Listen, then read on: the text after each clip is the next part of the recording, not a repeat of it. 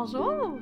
Bonjour Jess, comment ça va aujourd'hui? Bien toi? Ça va bien, merci. Fait qu'aujourd'hui, on a un épisode qui est orienté plus vers la littérature. Mhm, on sort enfin des, fanfictions, puis on va vers un univers euh, qui est probablement plus ouvert à tous.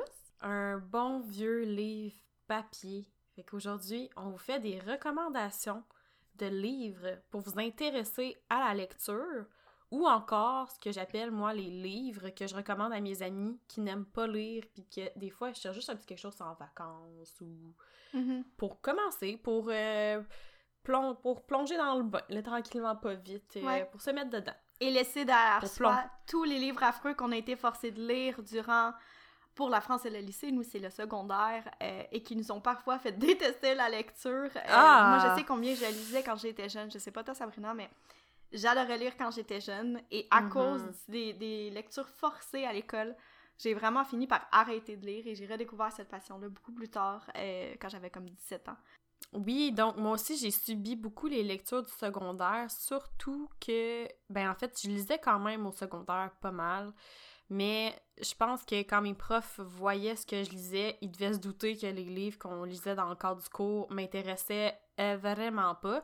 J'ai une enseignante, par contre, à un moment donné, en secondaire 4, je pense, elle nous a demandé de choisir un livre au choix, puis de Ouais. faire un, un petit résumé ou quelque chose comme ça, puis elle avait bien aimé le résumé du livre que j'avais choisi, puis je pense qu'elle l'avait utilisé comme lecture recommandée dans les années suivantes avec ses étudiants parce que mon frère, qui était trois ans plus jeune que moi, qui avait eu la même prof, avait été obligé de lire le, le livre que moi j'avais choisi. Mhm. Bref, ça a été comme ma première recommandation livresque, puis euh, ça fait un petit velours quand même quand ton enseignante est comme « Ah, c'est un bon livre, ça! euh, Ça touche des sujets euh, intéressants, on va, on, on va y revenir. » Mais euh, non, moi j'ai lu beaucoup dans ma jeunesse, dans mon adolescence. Je lisais souvent dans mes pratiques de basket, ce qui faisait C'est quoi la première euh, série que t'as aimé de, de, à lire, que tu te souviens? Peut-être pas quand t'avais genre 4-5 ans, mais comme, mettons, à partir de 12-13 ans. Euh, je te dirais les Percy Jackson. Ah oui? Je pense que c'est quand même un classique. Je pense que ça l'a initié beaucoup de gens à la littérature. Puis encore aujourd'hui, quand je pars en vacances puis j'ai pas le goût de me casser le coco, j'amène mes Percy Jackson. Il y en a cinq. Euh, ou euh, ma liseuse si je pars longtemps puis que j'ai pas d'espace. Mais euh, je trouve que les Percy Jackson, c'est le, ça hit le sweet spot entre action éducation. Ouais. On apprend plein de choses sur la mythologie grecque, la mythologie romaine aussi dans les séries qui suivent Percy Jackson. Euh, moi, j'ai toujours trouvé ça très intéressant. Puis il faut dire que les Percy Jackson, t'as aucun moment de répit. Là. Ton livre, il est peut-être 300 pages, là, mais tu lis ça en clignant des yeux. Il se passe constamment quelque chose, il y a constamment une quest. C'est hyper stimulant comme lecture. Les livres jeunesse, c'est Euh, souvent ouais. ça. Mais, tu sais, je veux dire, c'est rare qu'un livre jeunesse va être autant lisable à l'âge qu'on est rendu. Oui, oui, euh, ça, je te l'accorde à 100%. Les livres jeunesse ont souvent beaucoup d'action, ça va vite, mais c'est pas toujours des lectures qu'on lirait encore aujourd'hui. Je pense que Percy Jackson est quelque chose d'assez spécial. Vraiment. Puis euh, je sais pas. Puis je pense que c'est vraiment l'aspect d'éducation sur la mythologie grecque, euh, gréco-romaine en fait, que je devrais dire parce que des fois on rencontre les entités romaines des dieux. Mhm. Donc, euh, rien de plus à rajouter là-dessus. Bref, moi, été Percy Jackson. Toi, ça c'est c'est quoi pour répondre à ta propre question en fait? Moi, c'était Spiderwick de Holly Black. Ah oui! Et je me souviens, je lisais ça. Ok, j'étais terrifiée par les gnomes parce que le livre, j'avais l'édition spéciale avec comme c'est des petits livres euh, hardcover, comme qui sont durs, Ok. mais ils sont petits. Et ils ont des euh, spray edge dans le fond là, les pages sont comme un petit peu comme euh, spéciales, on dirait qu'ils ont comme été brûlés. Et à l'intérieur, il y avait Ouais. des illustrations et je me souviens parfaitement de l'illustration. Pour ceux qui ont vu le film Spiderwick, il y a une scène où la fille se réveille avec toutes les mèches de son de ses cheveux attachées à son lit par les gnomes. Et il y avait l'illustration, elle est vraiment terrifiante, l'illustration. Du moins, dans la tête d'une petite fille de 12 ans, c'était terrifiant. Euh, mais ouais, j'ai toutes lu les Spiderwick, ça a été mon, mon premier amour à la lecture. Et mon coup de cœur le plus ultime que j'ai jamais eu, c'est pour la même autrice. C'était pour euh, Le Prince Cruel, dans le fond, de Folk of the Air, qui est la, la saga. Mais euh, ouais, c'est pour la même autrice, fait que... On ferme le cercle. J'ai commencé avec Holly Black et c'est encore une de mes autrices préférées, euh, mon Dieu, euh, 14 ans plus tard. Mais tu vois, maintenant que tu me le dis, ça me fait penser que j'ai beaucoup aimé les Spiderwick aussi quand j'étais jeune. Ils m'ont peut-être moins marqué que les Percy Jackson. Parce que je pense que, si je me trompe pas, le premier Percy Jackson, c'est ma mamie qui me l'avait acheté. Les Spiderwick, je les avais lus dans ma petite euh, bibliothèque de mon école primaire. Mais euh, c'est comment ça s'appelle déjà la série? Ils ont fait une série sur Netflix avec ça il y a quelques années avec Neil Patrick Harris. Euh, tu sais, les enfants là, qui, qui, que les malheurs, on dirait, les suit tout le temps. J'ai beau Les de l'heure dans la tête, mais... Ouais, c'est ça, c'est ça? OK. Non, mais ça aussi, c'est une des premières séries que je me souviens. Ça et Les chars de poule. Oh mon si dieu, les chars de... Ça, je pense que c'est typiquement québécois, par contre, les chars de poule. Je sais pas si les Français connaissent. Ah, peut-être. J'ai vraiment eu pas. une passe chair de poule. Maintenant, là, quand on regarde ma passion pour les documentaires sur les tueurs en série ou tout ce genre de, ça de vient de là. comme ça vient des ça chars de pas poule. surprenant origine euh, des chairs de poule, mais il y avait vraiment des histoires terrifiantes des fois du genre comme j'en dormais pas la nuit là. J'arrivais le lendemain à l'école, puis ma maîtresse d'école était comme ça va, ça va, J'ai- j'ai lu un chair de poule hier soir. Ah, ben, Mais je me souviens donc, que les euh, chars de poule, ils mettaient aussi des courtes émissions, parfois entre deux émissions à la télévision. C'était comme un 5 minutes, Ah 10 ouais. minutes. C'était vraiment Ouf. terrifiant. Puis tu sais, ça passait sur des postes pour jeunes, puis c'était quand même... euh, C'était gore, c'était gore. Il y avait des affaires, des fois, c'était quand même assez trash. Puis je me rappelle en particulier d'une histoire de vampire. Que tu sais, les livres où c'est comme euh, tourne à la page 87 si tu décides de t'enfoncer dans le corridor. Ah oui, comme euh, le livre dont tu es le héros. Oui, exactement. Puis il y avait des chairs de poule comme ça, avec une sorte de vampire, puis un crucifix que sa chair brûlait et tout. En tout cas, bref, je serais curieuse de, de tracer tous les livres que j'ai lus dans ma vie, Mhm. puis comme mes, mes souvenirs vont pas plus loin que ça, mais c'était quelque chose, là. C'était vraiment... euh, Quand, dans, dans ma maison d'enfance, mes parents avaient une, une pièce qu'on appelait la salle de cinéma maison, que la porte se barrait insonorisée, puis c'était comme un peu isolé dans la maison. C'était vraiment une salle de cinéma, en fait, super cosy, puis quand j'avais trop peur, j'allais me cacher. En lisant mon petit... Tu sais, dans le fond, j'amenais la source de mes problèmes avec moi. Je me cachais derrière le divan en lisant mon char de poule parce que j'avais peur de ce que je lisais dans mon char de poule. Eh oui. Expérience de jeunesse, euh, vraiment... Écoute, euh, quand même assez, assez drôle quand on y pense. Aujourd'hui, dans le fond, on, en tant qu'adulte, on a des coups de cœur qu'on va recommander, je pense, euh, jusqu'à ce que mort s'en suive. Est-ce que tu veux commencer avec ton premier coup de cœur? Oui, je peux y aller, je l'ai déjà nommé. Euh, en fait, moi, c'est pas tous des coups de cœur. C'est des livres que j'ai tous bien aimés, mais j'ai été avec une sélection que je me dis, si quelqu'un aimait vraiment pas lire, qu'est-ce qui pourrait l'intéresser? Pour quelle raison Ok. ce genre de livre-là pourrait l'intéresser? C'est tous des livres que j'ai aimés, Mhm. quand même, faut faut le dire. Le premier, je l'ai nommé, c'est évidemment Le Prince Cruel par Holly Black. Euh, Ah. Le Peuple de l'air, je crois en français, le nom de la saga. Pourquoi je l'ai choisi? Parce que c'est un young adult, et les livres young adult en général, ils vieillissent pas tous bien, disons-le ainsi. Mais je trouve Mhm. que cette saga se démarque de par son héroïne, parce que Jude est pas naïve, euh, elle fait des erreurs, elle est vraiment... Bon, elle fait, parfois des choses que je trouve un petit peu... J'étais mitigée sur ses actions, mais à la fin, il y a une grosse évolution, puis tous les livres ont leur propre intrigue. Personnellement, le troisième, c'est celui que j'ai le moins aimé. Mais dès le premier livre, on est vraiment accroché. Et l'action se déroule vraiment sur les, les trois romans, si on veut. On a comme une ligne directrice qui euh, se développe tout au long de la saga. Et le talent d'Holly Black, c'est vraiment de faire des intrigues politiques dans l'univers des fées. Euh, Puis moi, je- ce que je trouve, l'enfant qui la démarque de Un palais d'épines et de roses, comme on en parlait dans euh, l'autre épisode, je crois, c'est le fait que Carden, qui est le personnage principal euh, masculin, est un fée de 18 ans ou 19 ans, je crois, plutôt qu'un fée Ouais, on rencontre- Exact. On rencontre pas ça souvent dans la fantasy où il y a des fées. Souvent, ça va comme être une carte qui est jouée euh, de facto. Le fait que les gens, les fées ont comme 300, 400, 500 ans. Mhm. Puis que notre, notre protagoniste, elle, en en a 17. C'est- Elle est très green comparée euh, Ouais. aux gens de son cercle. Donc, c'est vrai que c'était rafraîchissant. Tu vois, je viens de le relire, euh, de Cruel Prince, puis euh, c'est vrai que des fois, Jude apprend des décisions douteuses, mais quand on comprend comment elle a été élevée, ça Ouais. fait quand même son sens. Là. Ouais. Puis Jode, c'est le genre d'héroïne que euh, je trouve qui est badass. Puis elle complète très bien Carden parce que moi, je dis souvent que la ligne entre une héroïne mince et agressive. pardon. La ligne est mince entre une héroïne badass et agressive. je me suis mélangée dans mes mots.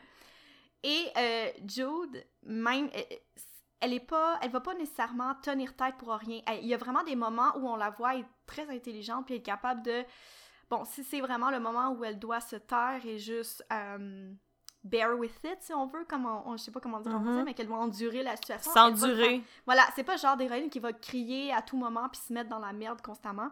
Euh, c'est pour ça, en fait, que je la, je la suggère, parce que des fois, en Young Adult, ce que j'aime pas, c'est que les héroïnes sont un peu comme ça.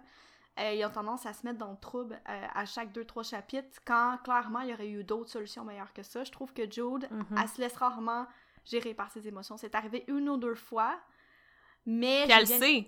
Ouais, c'est ça, elle sait que c'est une erreur. Euh, Et le livre dit, le très clairement. Ouais, clairement. Et le livre est disponible en anglais et en français. Et pourquoi aussi j'ai choisi, c'est parce qu'il est écrit à la première personne singulier. Euh, puis je pense que des fois, les mhm. livres écrits au jeu, ça fait moins peur. Je sais pas pourquoi, mais j'ai remarqué qu'il y a une tendance un petit peu dans la littérature dernièrement où les livres écrits à la, à la fois à la personne. Euh, quand, quand tu es directement dans la tête du personnage, j'ai l'impression que c'est plus facile de t'immerser dans l'histoire que quand tu es à la troisième personne. Fait je pense que c'est vraiment un livre si vous voulez commencer la lecture et que vous savez pas trop où aller. C'est vraiment une bonne initiation à l'univers de fantasy. Euh, Holy Black fait des intrigues politiques incroyables, vraiment des retournements de situation que quand tu relis le livre, tout fait sens, mais tu l'avais pas nécessairement vu venir. Surtout dans la saga euh, Le Peuple de l'air, il y a vraiment des rebondissements constants. On s'ennuie pas du tout. Il y a une romance aussi. Euh, moi, personnellement, je suis fan de Carden et il n'y a pas de scène de sexe. C'est ce qu'on appelle un fade to black. C'est vraiment comme. Il n'y a pas de. Il a pas de smut, même si j'en aurais apprécié. non. Mais. Dans ce euh, temps-là, qu'est-ce qu'on fait? Un petit voyage sur AO3. Ah oui, on lit une petite fanfic pour se. Voilà, c'est satisfaire. Mais euh, voilà, donc c'est vraiment un livre pour rédaction. Et je trouve vraiment que l'univers de la fantasy est super bien amené. Holy Black, c'est une pro, mais une pro de l'univers des fées. Elle en écrit depuis très, très, très longtemps. Donc, vraiment, elle connaît toutes les gens sur le bout de ses doigts. Elle fait plein de références. C'est super éducatif sur un point de vue euh, au niveau de la mythologie.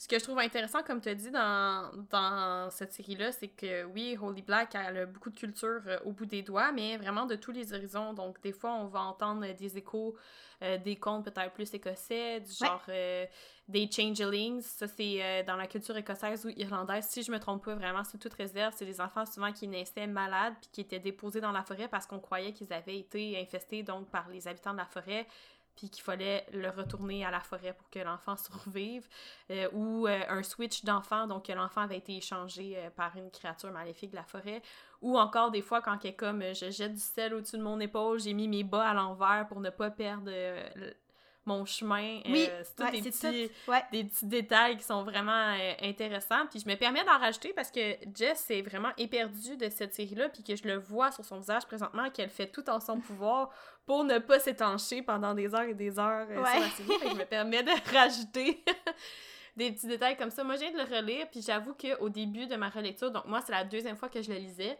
au début de ma relecture, j'étais vraiment comme « Oh non! Oh non, mon souvenir de cette histoire est meilleur que l'histoire en tant que telle. » Mais je me suis dit « Non, il y avait de quoi, là? Il y avait de quoi pour que j'achète le livre. Faut s'accrocher un petit peu. Puis que je l'aime, que je lise des fanfictions, fait que j'ai push through. Puis en effet, euh, la fin a vraiment justifié le début du récit. C'est peut-être un peu slow au début, mais il faut savoir aussi que Holy Black, elle a pas peur de tuer des personnages, malgré le fait que c'est un young adult. Mais qui, selon moi, rend ça encore plus crédible. Mhm. Parce qu'il y a pas grand-chose qui m'insulte plus qu'une gang de six personnes, mettons, comme dans Throne of Glass, qui survivent à la plus épique des batailles, mais que personne meurt. Je suis comme... C'est pas que je veux vous voir mourir, mais c'est que ça manque un peu de réalisme. Exactement. Exactement. Holy Black, vraiment, là, les bains de sang, là, vous allez en voir dans cette saga.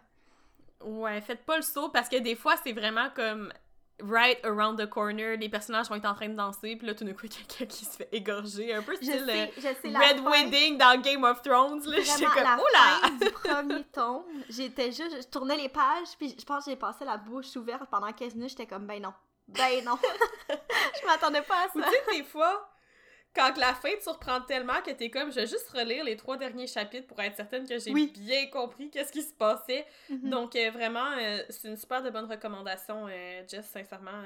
pas que je suis surprise que tu l'aies recommandé, mais c'est une bonne recommandation, une petite trilogie qui se lit super bien. Ensuite, on va y aller avec toi. C'est quoi ta première recommandation? Les gens qui me suivent un peu vont tout de suite reconnaître ce livre-là parce que je suis intéressable. C'est L'ombre du vent de Carlos Ruiz Safon.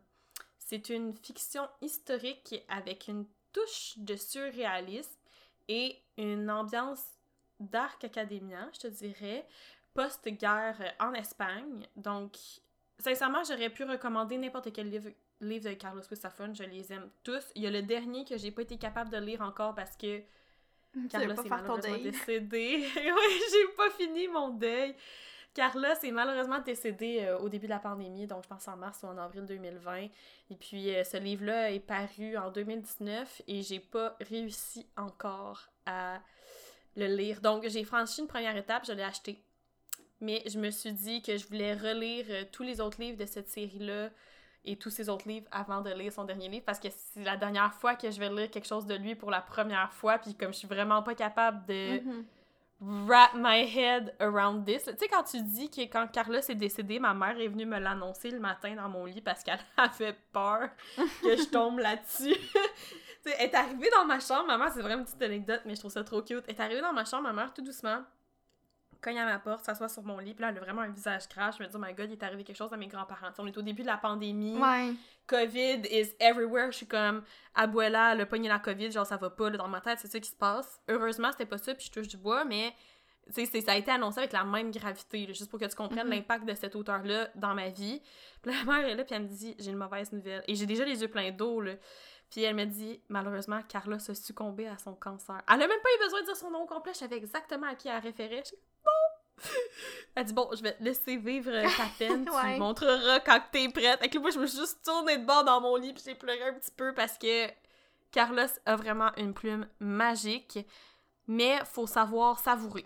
Donc ça, c'est pas un livre dans lequel on se garoche, c'est une histoire qui est construite en plusieurs, en plusieurs couches, en fait, layers. Il y a beaucoup de, pas nécessairement de world building parce que ça se passe dans notre univers, même si ça se passe dans les années 40-50, mais il y a beaucoup de, je sais pas comment l'expliquer. En fait, L'ombre du vent, c'est le tome 1 de la série Le cimetière des livres oubliés. Puis pour vous faire un petit résumé, en fait, notre, perso- notre personnage principal s'appelle Daniel. Il habite seul avec son père dans une librairie euh, qui leur appartienne. Puis son père l'initie euh, au club, si on peut dire, du cimetière des livres oubliés. Donc ça, c'est un endroit où les dernières copies existantes des livres sont entreposées pour sauvegarder cette littérature-là. Donc, chaque personne qui, fait, qui est comme membre du club est responsable de ramener un livre chez eux puis d'en prendre bien soin jusqu'à temps qu'ils le ramènent. Donc, Daniel, lui, est initié par son père. Ils vont au cimetière des livres oubliés, qui est un endroit un peu secret, d'où l'ambiance Dark Academy, ça se passe dans une librairie. Les livres jouent un rôle central dans cette histoire-là. Choisis un livre, tombe éperdument en amour de l'histoire, en devient positivement obsédé et euh, cherche donc à trouver d'autres livres de cet auteur-là et n'en trouve pas. Et là, plus qu'il s'informe sur l'auteur, plus qu'il réalise que l'auteur du livre a un passé très sombre, euh, part à la recherche de l'auteur, rencontre des personnages lugubres, la police s'en mêle un peu. Euh, on apprend que l'auteur est peut-être mort, brûlé vif dans un incendie qu'il aurait lui-même mis à ses livres. À travers tout ça, des fois, on pense qu'on croise peut-être le diable en personne, mais on n'est pas Ça transforme en thriller que un peu. euh, ben oui, mais ce que j'aime surtout de ces histoires-là, c'est qu'on va rencontrer, c'est ça, des personnages mythiques comme le diable, mais on n'est jamais vraiment certain. On, on frôle toujours la ligne. Ça, c'est vraiment la force de Carlos Wissafon, surtout que ces personnages principaux, principaux, ce sont souvent de jeunes personnes, des enfants ou des adolescents, donc ça rajoute vraiment une touche d'innocence qui peut être rafraîchissante sans que ce soit surfait. Y a- je trouve qu'il y a une différence entre l'innocence de je suis jeune et tout m'impressionne et donc j'avance tranquillement sur la glace pour éviter de me noyer Mhm. versus les personnages impulsifs qu'on mentionnait plus tôt, en fait, qui prennent des décisions maintenant, qui réfléchissent plus tard, qui subissent beaucoup de conséquences qui auraient pu être évitées s'ils avaient juste pris le temps de s'arrêter puis réfléchir. Donc, Carla, c'est vraiment une touche magique. Donc, ça, il y a la, euh, trilogie du cimetière du livre oubli- oublié, des... Voyons, la trilogie Le cimetière des livres oubliés. Euh, il y a aussi la trilogie de la brume. Donc, moi, mon préféré dans cette série-là, c'est Le Prince de la brume. Encore une fois, on rencontre le diable. Il y a une maison qui est hantée. Donc, il y a toujours une petite touche de magie, de surréalisme. Dans Marina, ce sont des. euh, des poupées, donc tu sais, les poupées un peu creepy, là, Ouais, qui sont comme hantées, là, un, maga- un magasin de jouets avec des hommes qui sont comme pris dans des, euh, dans des jouets, en fait. Donc, euh, ça fait longtemps que je l'ai lu, lui, je suis Mais pas certaine, mais Il écrit de l'horreur, dans le fond, c'est un peu comme Stephen King. Ben, pas vraiment parce que tu il y a pas de film des livres de Carlos Bustafon en passant parce qu'il a toujours refusé que ses œuvres soient adaptées au grand écran, ce que je peux comprendre parce que pas je les doute. Non, exactement. Je doute que qui que ce soit serait en mesure de rendre justice à ces œuvres-là. Je dirais pas de l'horreur parce que si tu genre Hit me fout la chienne. Mhm. Genre, moi, Hit, je regarde ça en plein jour. Je veux pas regarder ça avant d'aller me coucher. Ça me fout la chienne. Puis euh, The Shining aussi, euh, ça me, ça- genre, ça me, c'est pas la même chose. Même s'il y a des œuvres de Carlos Wisafon qui, effectivement, me font très peur, le pire pour moi, c'est Les Lueurs de septembre. Encore aujourd'hui, je le relis en tant qu'adulte, puis je... je oh! en tout cas, je, je file pas bien. Mais, euh, puis je me rappelle, la première fois que je l'ai lu, ce livre-là m'avait tellement traumatisé, j'ai été comme un mois à dormir la lumière allumée parce que j'étais incapable, tu sais, Ah des dieu! ombres qui bougent, Attends, c'est une recommandation que je vais prendre pour le mois d'octobre, moi. Oui, Les Lumières de septembre, puis c'est un petit livre, là. C'est... Moi, j'ai le format poche, puis honnêtement, pas, pas si gros que ça. Donc ça, c'est la trilogie de la brume. Mais L'ombre du vent, c'est une première œuvre, je te dirais, pour euh, t'introduire à l'univers de Carlos. Puis ce qui est important de savoir, c'est que les séries à Carlos, là, tu peux les lire dans n'importe quel ordre. Mhm. On va recroiser des personnages, mais c'est pas une liste directrice. C'est pas une ligne directrice, en fait. C'est plus un casse-tête, puis les morceaux s'embriquent tranquillement un dans l'autre. Que tu peux vraiment te le loisir de commencer par n'importe quel côté de l'histoire. Moi, ça, je pense que ça prend un niveau supérieur de planification. Mhm. C'est pour ça que quand les gens me demandent c'est qui mon auteur favori, même si à chaque fois que je lis un de ses livres, je l'oublie quasi instantanément pour avoir le replaisir de le déguster une fois de plus, mais je vais toujours dire Carlos. Puis en plus, là, il est bon. Fait que j'en vois Ouais. un venir me dire que c'est pas bon, comme je ne prends aucun commentaire à ce sujet. Pense qu'on a tous un livre comme ça. Ben, en on- fait, on tu- n'accepte pas le- la critique sur ce livre. Non, non. Je suis capable de débattre de, de goût littéraire assez facilement. Ça me fait plaisir même. J'adore des fois entendre parler des perspectives différentes sur une même œuvre, mais les livres de Carlos Wisafon, c'est pas touche. Ça, c'est comme... Puis si t'essayes, on se parle plus, là. C'est fini. Genre, je sa C'est plug. fini. Ça vient de détruire notre amitié. Plus de podcast. Bye. Puis de podcast. Est finito. Mais euh, c'est ça, juste pour te dire à un point que j'ai, je pense, trois copies de L'ombre du vent parce que quand j'en ai dans des foires des livres usagés puis que je tombe dessus, je suis comme Oh, you're coming home with me. Comme il y a personne Mhm. qui va t'apprécier comme je t'apprécie. Puis j'aime ça acheter des versions usagées du livre parce que je peux les surligner de bord en bord. Puis ça me fait moins mal au cœur qu'un livre neuf, qui sort ouais. de la librairie. Je peux dog-ear les pages, comme plier le coin d'une page, puis surligner. Toutes Je les, peux- les Ah, ouais. sacrilèges littéraires. Ah, mais tu sais ce qu'on dit, hein, un livre qui est surligné, c'est un livre qui a été aimé, fait que moi c'est comme ça que je transmets mon, mon amour de la littérature. Mais tu vois, justement, avec une copie usagée, ça fait moins mal au cœur. C'est vrai. C'est vrai, absolument. Ouais, je serais pas capable de, de surligner dans mon édition spéciale de The Cruel Prince. Le, le hardcover avec du doré, genre Special Ah Edition non, Collector, non. ça te tente pas?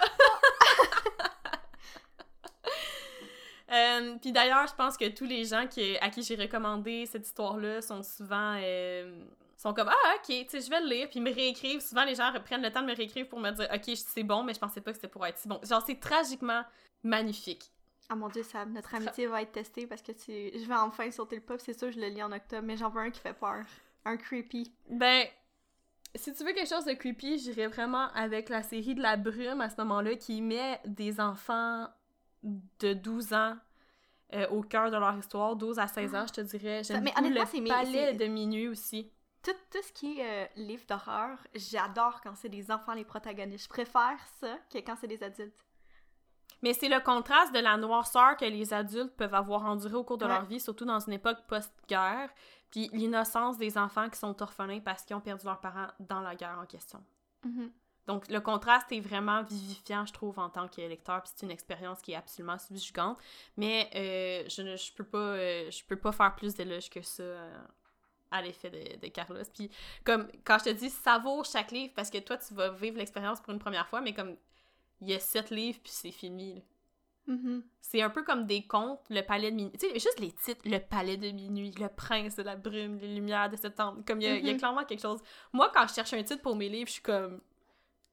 Le bleu du ciel? Genre, Non, mais puis, pas- puis maintenant, c'est tout le temps rendu comme. euh, je sais pas pourquoi, depuis un palais d'épines et de roses, là, là c'est de chair et de sang, d'ombre et de lumière. C'est tout ça à ce Ah oui. de fantasy. La dague de glace et de feu, genre, ok, ça Ah fait pas de sens, but whatever.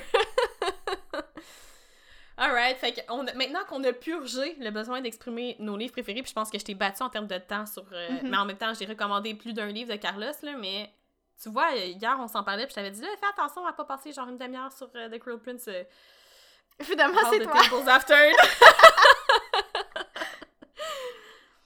Oui, ce sera à, toi pour ta deuxième recommandation, en fait. Oui, moi, je vais aller dans un style complètement différent. Je vais y aller avec un manga parce que je sais que souvent, les gens qui aiment Ouh. pas lire, c'est moins terrifiant de lire un livre avec des images. Euh, puis les mangas, je trouve que c'est pas du tout infantilisant. Il y, a- vraiment des mangas qui sont vraiment. Tu t'en as qui sont horrifiques, t'en as vraiment de tous les genres. Et celui que j'ai choisi, c'est un de mes préférés. Il y a un animé d'ailleurs qui est absolument magnifique, qui a remporté plein, mais plein de médailles. Et c'est Demon Slayer. Euh, dans le fond, ça, c'est un univers fantastique où on suit un jeune garçon qui vit avec sa famille dans les bois et qui s'occupe de transporter du. euh, Ah, j'ai juste le terme en anglais, du coal. C'est quoi coal en, en français? Charbon. Charbon, voilà, merci. Et il transporte du charbon. Et un jour, euh, alors qu'il va faire un voyage dans le village pour apporter du charbon, il revient et c'est là qu'il voit que toute sa famille a été massacrée. Euh, ils sont tous morts, là, genre des enfants et tout, et il reste juste sa sœur en vie. Mais sa sœur, qui s'est fait presque tuer par un démon, devient un démon. Et elle essaie de Mm. l'attaquer. Mais à la toute dernière seconde, elle reprend un peu euh, conscience et finalement, elle est capable de résister à l'envie de, de le tuer, de boire son sang. Et euh, ensuite, lui, il s'engage dans le Demon Slayer Corp, Corps. Corps, ouais, comme ça qu'on dit, ouais, Corps. Où Mhm. c'est dans le fond euh, des, euh, ben, des, des tueurs de démons, si on veut, là, qui ont des techniques ancestrales avec la respiration qui leur permettent de, de combattre.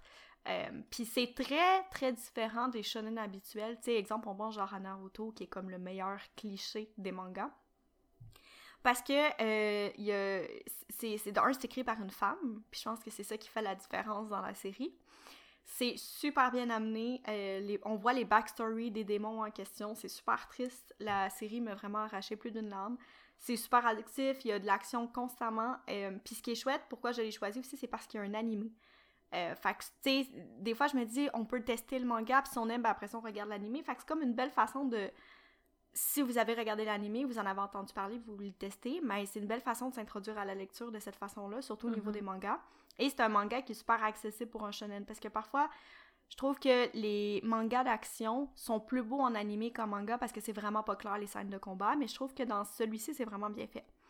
Fait que voilà, donc c'est vraiment une série que j'aime beaucoup. Et pour ceux qui sont fans de romance, euh, qui préfèrent la romance plutôt que l'action, mon colloque d'enfer, le fameux, qui est une Oh, différence d'âge, yes! où c'est dans le fond comme un appartement où des lycéens, ben c'est pas des lycéens, mais ils peuvent tous vivre ensemble dans cet appartement-là, c'est comme des colocataires. Et la plus jeune, elle a 17 ans, et elle tombe en amour avec un mec de 26 ans, je crois. Euh, mais Ah. là, je vous rassure, c'est pas du détournement de mineur, comme on parlait de grooming c'est super bien amené. Euh, c'est vraiment, vraiment bien fait. C'est une petite série, là, je pense que c'est 10 ou 12 tomes. Euh, c'est, les dessins sont magnifiques et ça se lit très, très, très vite. Et l'héroïne n'est pas du tout comme dans les shoujo habituels, pas naïve du tout. Donc voilà, c'est vraiment mes suggestions euh, pour les mangas. Je pense que j'ai fait le tour. Mais Demon Slayer, c'est combien de tomes et est-ce que c'est terminé? Oui, c'est terminé. C'est beaucoup de tomes. Eh, beaucoup. Je pense que c'est 23.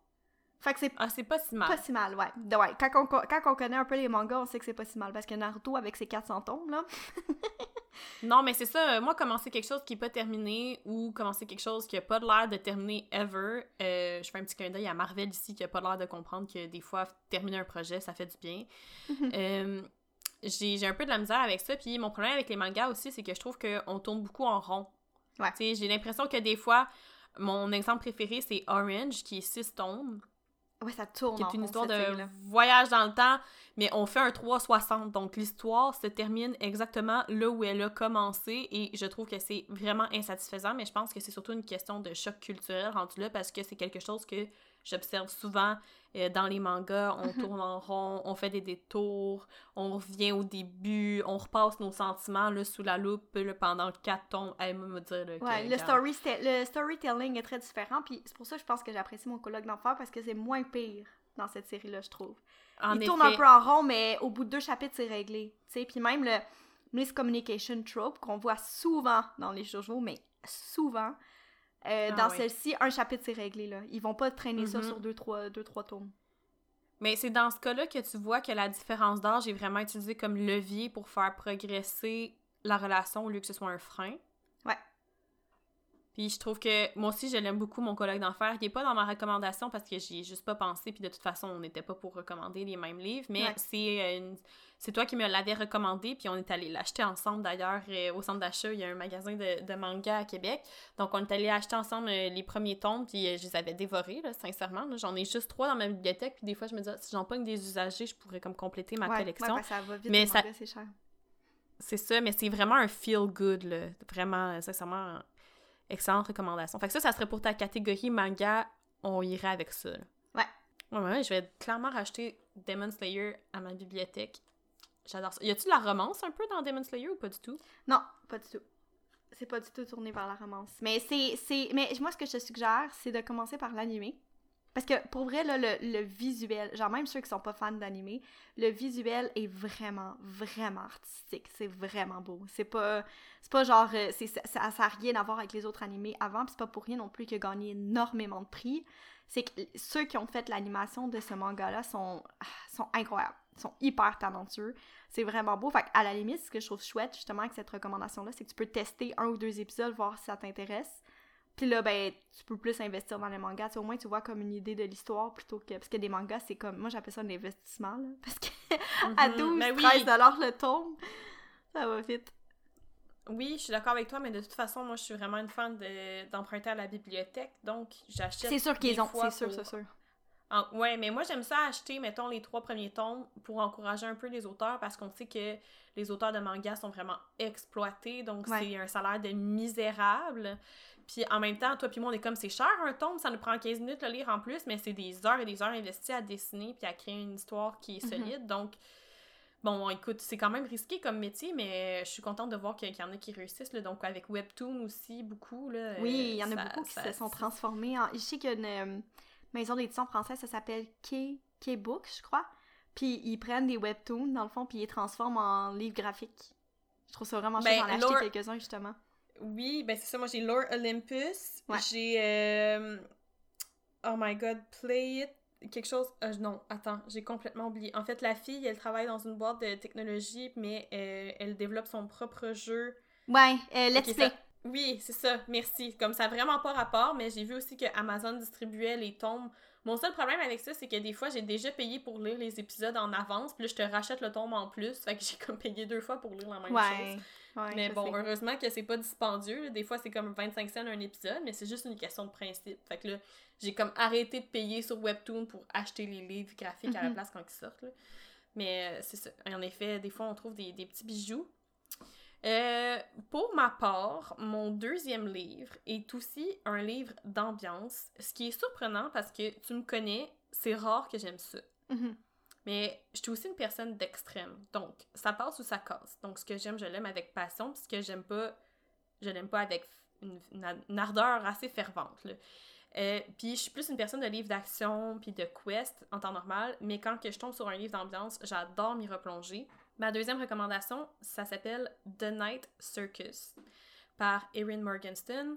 Puis je suis certaine que je surprends personne avec ça. C'est un livre qui est très populaire, surtout ces dernières années avec Mhm. BookTok.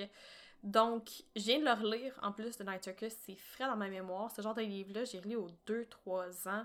Puis, ma relecture a été encore une fois magnifique. C'est une histoire de- d'émerveillement, en fait. Si vous voulez être émerveillé, puis si vous avez le temps, puis si vous avez le goût de savourer une lecture, je recommande vraiment The Night Circus. En gros, l'histoire, je vais essayer de faire un résumé qui dure pas 40 ans. On a deux personnages, donc euh, j'ai déjà oublié leur nom parce que c'est comme ça que mon cerveau fonctionne. Une jeune fille et un jeune homme. Lui, il s'appelle Marco. Elle, je pense que c'est Celia. Oui, c'est ça. Je suis pas mal certaine. À 90% certaine. Ben, ça va être ça pour mon exemple de toute façon. Ça va être ça pour mon résumé. Pour mon résumé, elle va s'appeler Celia. Euh, donc, euh, je ris si je suis dans le champ. J'ai quasiment le goût d'aller prendre ma copie. C'est gênant. Bon, en tout cas, c'est pas grave. Célia et Marco sont des magiciens qui ont tous les deux été entraînés par des masters slash des mentors dans le but de, de faire une compétition magique euh, à l'intérieur d'un cadre donné qui est en fait le, le cirque en tant que tel. Puis ce qui est intéressant, c'est que ces gens-là ont vraiment été groomed, malheureusement, depuis leur plus tendre enfance pour devenir des combattants pour cette compétition magique à laquelle ils n'ont pas eu le choix d'être engagés parce qu'ils sont liés par la magie pour se battre. Et puis, euh, pendant les, la première partie du livre, en fait, euh, ils ne savent pas qui sont leurs adversaires. Ils savent juste que ça se passe à l'intérieur du cirque. Donc, la façon qu'ils se combattent un peu, c'est en créant des nouvelles tentes avec de la magie. Donc, euh, Célia va faire une tente, puis euh, Marco va, va, riposter en faisant une autre tente. Puis on sait pas vraiment qu'est-ce qui détermine qui est le gagnant, puis qui est le perdant. Mais à travers tout ça, la construction de tentes et de magie, ben, ils tombent un petit peu tranquillement, pas vite, en amour. Puis ce que je trouve vraiment fantastique dans le Night Circus, c'est qu'on voyage beaucoup dans le temps, on va être beaucoup dans le passé, dans le présent, dans, bon, on va être en 1894, en 1912, on retourne en 1896, on est en 1914. Euh, donc, il y a beaucoup, beaucoup de descriptifs, mais malgré la promenade dans le temps, dans le passé, dans le présent, jamais dans le futur, très rarement dans le futur, en fait, euh, ben on est quand même capable de suivre l'histoire. Puis il y a mhm. beaucoup, beaucoup de liens. Donc, il y a une des personnages, par exemple, qui est née à minuit. Ben, en fait, il y a des jumeaux qui sont nés d'acrobates qui travaillent pour le cirque. Donc, il y en a un qui est né avant minuit, puis il y en a une qui est née après minuit.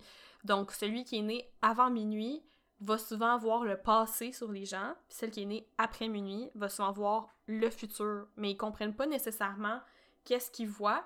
Puis des fois, ils vont parler de quelque chose, puis nous, on va le comprendre à la fin, juste quand ça va se produire. Donc, c'est très mystique, C'est très... Euh, le, le, cirque de nuit arrive sans un son, mais l'odeur de caramel quand tu es sur le lieu, le son feutré des pas sur le gazon qui a été peint comme un échiquier de noir et de blanc, euh, la texture feutrée du velours sur la peau des personnages. Donc, c'est... Euh, c'est très, très, oui, voilà. Puis je sais que ça peut vraiment tanner certaines personnes, mais on est loin d'être du Jules Verne. Puis ça, je trouve ça important de le préciser parce que quand on parle de romans descriptifs, les gens sont comme OK, mais est-ce que je vais passer 80 pages à, me faire décrire la cabine du capitaine Nemo?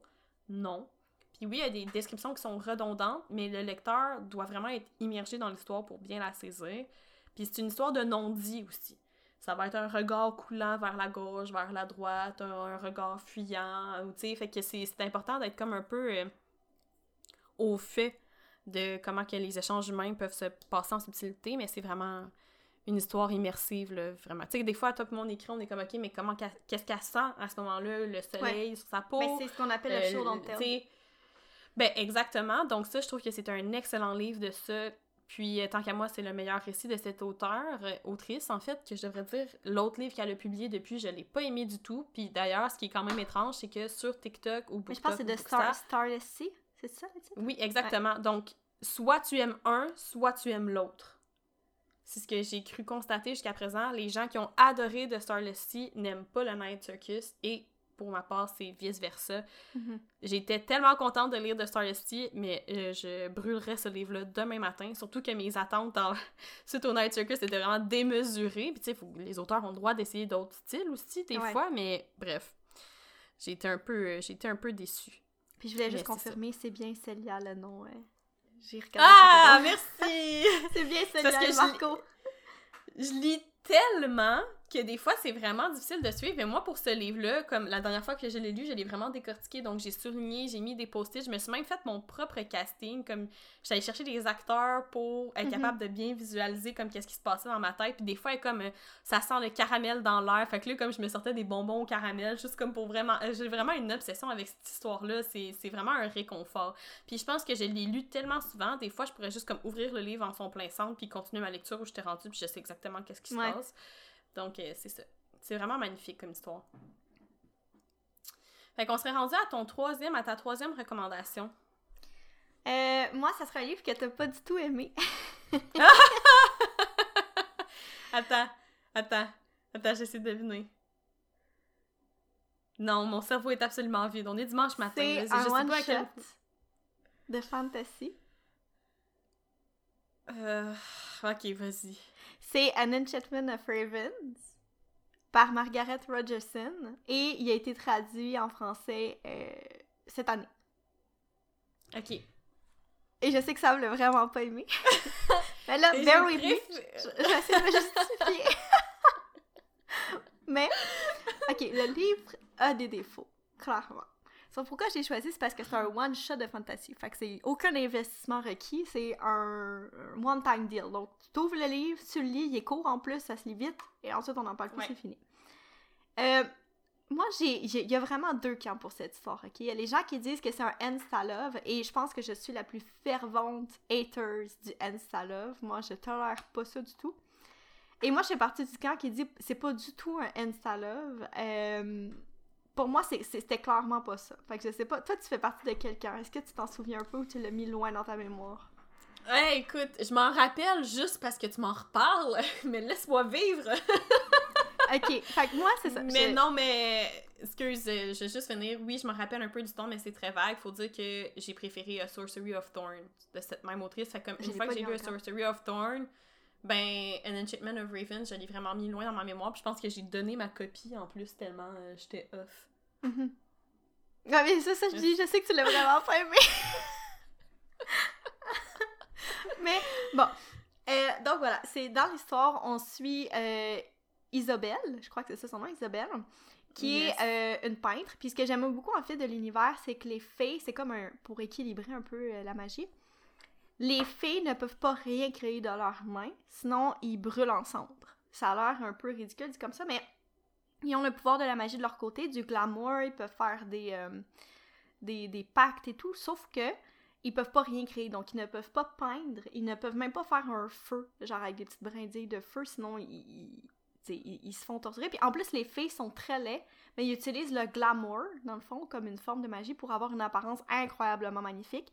Mais moindrement mm qui euh, leur magie s'épuise, on voit que effectivement leur visage se met à creuser, puis tu sais, leurs yeux sortent un peu de leurs orbites, sont pas aussi beaux que ça. Ça, je trouvais ça intéressant parce que ça change vraiment des filles qui sont immortelles, magnifiques, euh, Magnifiques, ouais, c'est ça. Et donc, ils ont besoin un peu, là. Ouais, puis ils ont besoin des humains dans le fond pour survivre parce que ben c'est eux qui leur permettent de faire des vêtements, de peindre, de tous les trucs artistiques qu'on fait, c'est les humains. Donc c'est comme un moyen d'échange. Souvent eux ils vont échanger de la magie contre quelque chose euh, en retour. Et Isabelle, c'est une peintre incroyable et un jour elle reçoit la visite du prince de l'automne. Et euh, ben elle le peint, ils passent beaucoup de temps ensemble, ils développent euh, un lien un lien ensemble. Elle elle, elle, elle, le voit un peu comme une c'est ça. C'est pour ça que je dis que je fais pas partie du camp Love, c'est que j'ai pas l'impression qu'elle l'a vu comme un futur amour. J'ai plus l'impression qu'au début du livre, elle l'a vraiment vu comme une chance d'avoir une vie beaucoup plus excitante dans sa routine qui est hyper monotone. Mm-hmm. Euh, puis, dans le fond, l'erreur qu'elle fait, c'est qu'elle le peint avec une lueur d'humanité dans les yeux. Chose qui est hyper dangereux pour lui parce que euh, c'est vu comme une immense insulte, comme de l'infériorité. Un fait, ça doit être très, euh, très logique, très froid, aucune humanité à l'intérieur de lui. Donc, et c'est ce que je trouve un peu barbare à la Beauty and the Beast, euh, il dit euh, Je dois t'amener dans ma cour pour faire un procès parce que ben, tu me peins avec de, de, de l'humanité, puis ça n'a pas de sens. Donc voilà, je t'amène dans ma cour pour, ben, pour, pour faire un procès, là, pour montrer que je suis pas du tout humain, puis que t'as pas rapport, dans le fond, d'avoir fait cette peinture-là. Et c'est comme ça que l'histoire commence. c'est vraiment comme le pitch de l'histoire. Euh, honnêtement, moi j'ai vraiment beaucoup apprécié la romance. Euh, je trouve que ça se fait assez de façon naturelle. Là, je, vois ça qui est comme. Mais ouais, de mon côté, j'ai vraiment apprécié la romance. J'ai aussi beaucoup apprécié le personnage principal masculin. Il est très fier de lui, puis euh, vraiment arrogant, mais au fil du temps, tu vois qu'il change un petit peu. La fin, je l'ai trouvé rapide, mais après, c'est un one-shot. Fait que j'avais pas d'attente c'est souvent les stand-alone, surtout en fantasy, c'est rare que la fin, elle est pas un petit peu rapide. Euh, donc voilà, euh, moi j'ai juste pas apprécié qu'on sache jamais c'est quoi le nom d'Isabelle. C'est pas un spoiler, mais je dirais rien de plus, mais j'ai, bref, c'est que les noms dans cet univers-là ont une euh, force magique incroyable, donc souvent les gens donnent pas leur vrai nom.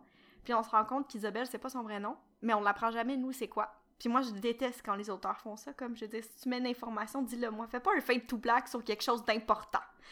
Ah non, moi, tu vois, j'aime bien ça. Je trouve que ça.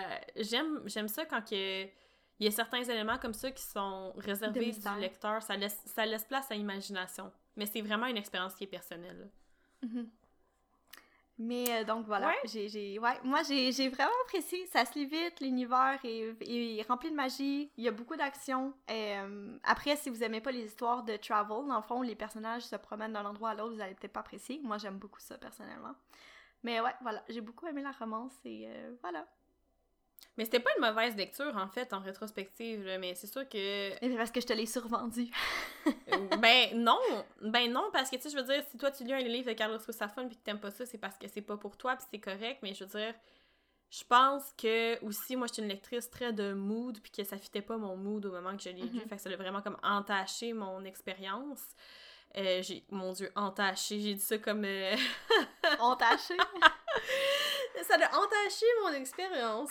Euh, mais c'est ça, moi, au moment où je l'ai lu, ça le faisait pas du tout. Mais tu sais, euh, je veux dire, c'est pas une mauvaise histoire. Je pense que j'avais donné comme 3 sur 5, ce qui est pas mauvais. Là, mais... Ah, je pensais que c'était pire que ça, ta note. Non, ben il faudrait que je vérifie peut-être, là, mais c'est sûr que de t'entendre raconter l'histoire versus de la lire, c'est comme deux expériences complètement différentes, en fait. Là. Mhm. C'est pas le souvenir que j'en gardais du tout. Là. Moi, je me rappelle que comme c'était une corvée pour moi de continuer à lire le livre, puis si je l'ai terminé, c'est par respect pour toi. c'est parce qu'on l'avait lu ensemble. Euh, ouais, j'étais comme non, mais c'est long, puis tu sais, même quand que je prends mon temps, je lis vite, mais comme j'avais vraiment trouvé ça long, puis en réalité, j'avais peut-être passé comme une semaine, une semaine et demie là-dessus, c'est rien là, pour le Mhm. lecteur average, mais comme moi, je lis un livre sur deux, trois jours max, fait que là, j'étais comme, ah, c'est interminable, tu sais, donc euh, Mhm. c'est ça. C'est quoi ton Pour ma part, prochaine recommandation? Ouais, ben je vais tricher un peu, en fait, un peu comme toi avec les mangas. Donc, moi, ma prochaine recommandation, ça va être ce que j'appelle le triumvirat de Taylor Jenkins Reid, c'est-à-dire Evelyn Hugo, Daisy Jones et Malibu Rising. Puis euh, ça, ça va être mon pitch de vente pour ces histoires-là. Moi, euh, dans ma famille, je suis la personne qui lit le plus, mais des fois, on se tourne vers moi pour euh, demander une recommandation. Puis un soir euh, d'hiver où mes parents étaient chez moi, mon père voulait lire un peu avant d'aller se coucher. Mon père qui lit exclusivement des revues Costco ou de golf pour s'endormir. Oh my god, typical dad. Typical dad qui est comme je vais lire ma petite revue Costco avant d'aller me coucher voir s'ils ont pas des racks à TV cette semaine au Costco. Écoute, moi ça me fait mourir de rire. Comment est-ce que la pomme a pu tomber aussi loin de l'arbre? Je sais Mhm. pas. Puis un soir, euh, mon père est chez moi sans sa revue Costco, puis il est comme j'aimerais ça lire un peu avant d'aller me coucher. Est-ce que tu aurais quelque chose dans ta longue, euh, ben ta collection euh, quand même assez impressionnante de livres que tu pourrais me recommander? Mais j'étais comme, et tabarnouche, là, c'est parce qu'on part. Peu importe où tu t'en vas, quand tu pars d'une revue Costco, faut pas trop intimider la crowd. J'aurais dit, il fallait lire un livre de smut. Ah! Oh mon dieu, imagine-tu genre Ah, Ice Planet Barbarian? deux, toi. Fifty Shades of Grey. Oh, papa, c'est un thriller euh, sur un homme riche. Il aime jouer au golf, tu vas voir, c'est euh! Que c'est juste pas une balle qui frappe. Oh non! Oh, Jess! oh non! Euh, Ah, J'oserais wow. jamais. J'oserais jamais. Fait que bref, j'ai recommandé. Mais j'ai juste quelque chose à me dire, c'est parce que je connais le père à Sabrina. Puis j'imagine juste son petit visage innocent lire une scène. Comme ça. Voilà, je suis désolée. Ah, écoute. En tout cas, je pense que j'en ai assez dit sur lui aujourd'hui. En plus, que je l'avais même pas averti que j'étais pour le mentionner, mais c'est mon pitch de vente. Tu sais, quand t'es capable de convaincre quelqu'un qui lit des revues de golf Ouais. de lire Daisy Jones and the Six et il a aimé ça. Donc, je vais juste faire un, un bref, bref résumé sur chacun de ces livres-là. Donc, ça se passe tous dans les mêmes époques ou à peu près. Evelyn Hugo, c'est une inspiration de Rita, hmm, j'ai oublié son nom de famille, Colin aujourd'hui, hein, je veux dire, euh, faudrait que je google, mais j'ai pas le coup qu'on ait le, son de clavier euh, sur le podcast. Mais euh, bref, Marilyn Monroe, Rita, j'ai Hayworth en tête, mais je suis pas mal certaine que c'est pas ça. En fait, c'est une bombshell, Latina bombshell, qui essaie de faire sa place à Hollywood dans les années 50. Et pour ça, elle a sept maris. Puis, dans le fond, nous, on est à l'époque, je pense qu'on est en 2017. Elle raconte à une journaliste, c'est sa dernière entrevue à vie. Et elle raconte à, à une journaliste, euh, en fait, sa dernière entrevue parce qu'elle elle a prévu disparaître de la scène publique. là. Je finir par le dire. Elle raconte à une journaliste l'histoire de sa vie, puis pourquoi elle a marié ces sept hommes-là, puis qu'est-ce que ça lui a amené. Puis je trouve que Evan Hugo... Ben en fait, Taylor Jenkins Reid, son pouvoir magique, c'est qu'elle te présente le plus beau et le plus laid En même temps. de la nature humaine, exactement. Mais souvent, mais pas dans des personnages différents. Ça va être les mêmes personnages. Donc cette dualité-là est très présente chez certaines dans tous ces personnages. Puis je trouve ça intéressant parce que les gens ont les défauts de leur qualité, en fait. Mais c'est toujours bien balancé. C'est jamais trop intense que tu dis, ok, ça c'est out of character pour ce personnage-là, disons. Donc, euh, Evelyn Hugo, c'est un- une femme de fer, ma foi. Elle a vraiment tout fait pour avoir sa carrière. Donc, c'est une jeune femme latine aux attributs physiques remarquables qui a vraiment joué la carte de l'innocence et du sex appeal comme Marilyn Monroe pour se monter au sommet. Puis chaque mariage l'a comme catapulté un peu plus en avant, mais elle a vraiment payé le prix euh, amer de ces décisions-là. Donc moi j'ai trouvé, ça a été mon premier livre de cette autrice et je suis absolument tombée en amour. J'aurais pu le surligné de bord en bord, c'était magnifiquement triste, qui est une de mes expressions préférées pour décrire mes favoris, faut croire. Ensuite, on a Daisy Jones and the Six, qui est un classique sex, drug and rock and roll, qui, selon moi, doit être inspiré de Fleetwood Mac. Mhm. Donc, euh, toutes les, les, les, les bands typiques des années 60, 70, donc euh, ça c'était quand même assez interchangeable au niveau des couples. Tout le monde a sorti avec tout le monde. Euh, Fleetwood Mac, ABBA, donc ce sont de, de bons exemples de ça. Et euh, c'est présenté sous la forme d'une entrevue. Donc, moi, j'ai écouté le livre audio, ce que je recommande vraiment si vous êtes intéressé par l'expérience Daisy Jones and the Six, mais vous n'avez pas le goût de lire l'expérience audio. Pour ma part, j'étais avec Kobo, puis chaque personnage a sa propre voix, fait que c'est encore plus bizarre parce que quand tu finis le livre, ils n'existent pas, mais Ouais. ils, ont, ils ont chacun leur voix. T'entends la Donc, voix, ouais. C'est très étrange, mais c'est vraiment présenté comme en rétrospective. Donc, on se retrouve aujourd'hui, encore une fois, c'est une entrevue qui est donnée à une journaliste, puis les membres du band Daisy Jones and the Six racontent leur version de l'histoire. C'est drôle parce que des fois, ils vivent toute la même situation, mais ce qui en retire, c'est complètement différent, ou comment que les autres présentent la situation, c'est complètement différent. J'ai pas retrouvé ça redondant. Je sais qu'un des commentaires que je vois souvent sur ce livre-là, c'est que les gens disent Ok, on comprend, Daisy Jones est donc bien belle, elle est donc bien bonne, blablabla, bla, bla, bla, mais je pense que les gens comprennent pas que le but de ça, c'est vraiment de mettre l'emphase sur le fait que Daisy Jones, le personnage, c'est un népotism baby. Ses parents, euh, sa mère c'est une mannequin, son père c'est un photographe, elle a tout le temps été à Hollywood, elle a eu un peu facile à cause de ça, mais encore plus difficile parce que faire tes preuves quand t'as des Mhm. parents qui te précèdent, ça peut être quand même assez compliqué dans cet univers-là. Euh, puis elle rencontre, euh, dans le fond, le Ben de Six, puis là, il y a des petites tensions avec certaines des Ben et tout, bon, classique euh, drug, abuse et tout ça. Moi, j'ai trouvé ça super intéressant, puis je suis vraiment pas fan des biographies sur les livres. Tu Motley Crue, quand le film est sorti, j'ai trouvé ça vraiment trash, puis j'ai pas été impressionnée deux secondes par ce qu'il avait accompli. Il était gelé le trois quarts du temps, fait que je suis pas certaine qu'il y avait une délibération derrière les gestes qu'ils ont posés, disons. Mais Daisy Jones, j'ai trouvé ça vraiment intéressant. Et enfin, Malibu Rising, qui est le dernier que j'ai lu de Taylor Jenkins Reid, puis j'ai les trois dans ma bibliothèque parce que je peux pas vraiment m'en passer. Mais c'est le dernier qui est sorti, Qui- je crois. Euh, avant en sortir, je sais pas si c'est le dernier qui est sorti, je sais qu'il y en a un autre euh, qui s'en vient, genre c'est un personnage qui fait un comeback, c'est une athlète olympique, mais Malibu Rising est publié en tout cas. Puis c'est les quatre enfants Riviera qui, eux, dans le fond, euh, ont été élevés par la plus vieille des sœurs qui s'appelle Nina parce que leur, quand ils étaient plus jeunes, leur père a décédé, a di- a- pas décédé, excuse-moi, a décidé de se lancer en musique puis est devenu une rockstar, fait qu'il a comme disparu de la map. Puis la mère est tombée dans euh, l'alcool, donc c'est la plus vieille des enfants qui a élevé les plus jeunes. Puis entre autres, elle a réussi parce que ben, c'est une, typique surfer girl. T'as-tu déjà vu une surfer girl qui est laite? Prends deux secondes pour y penser, là.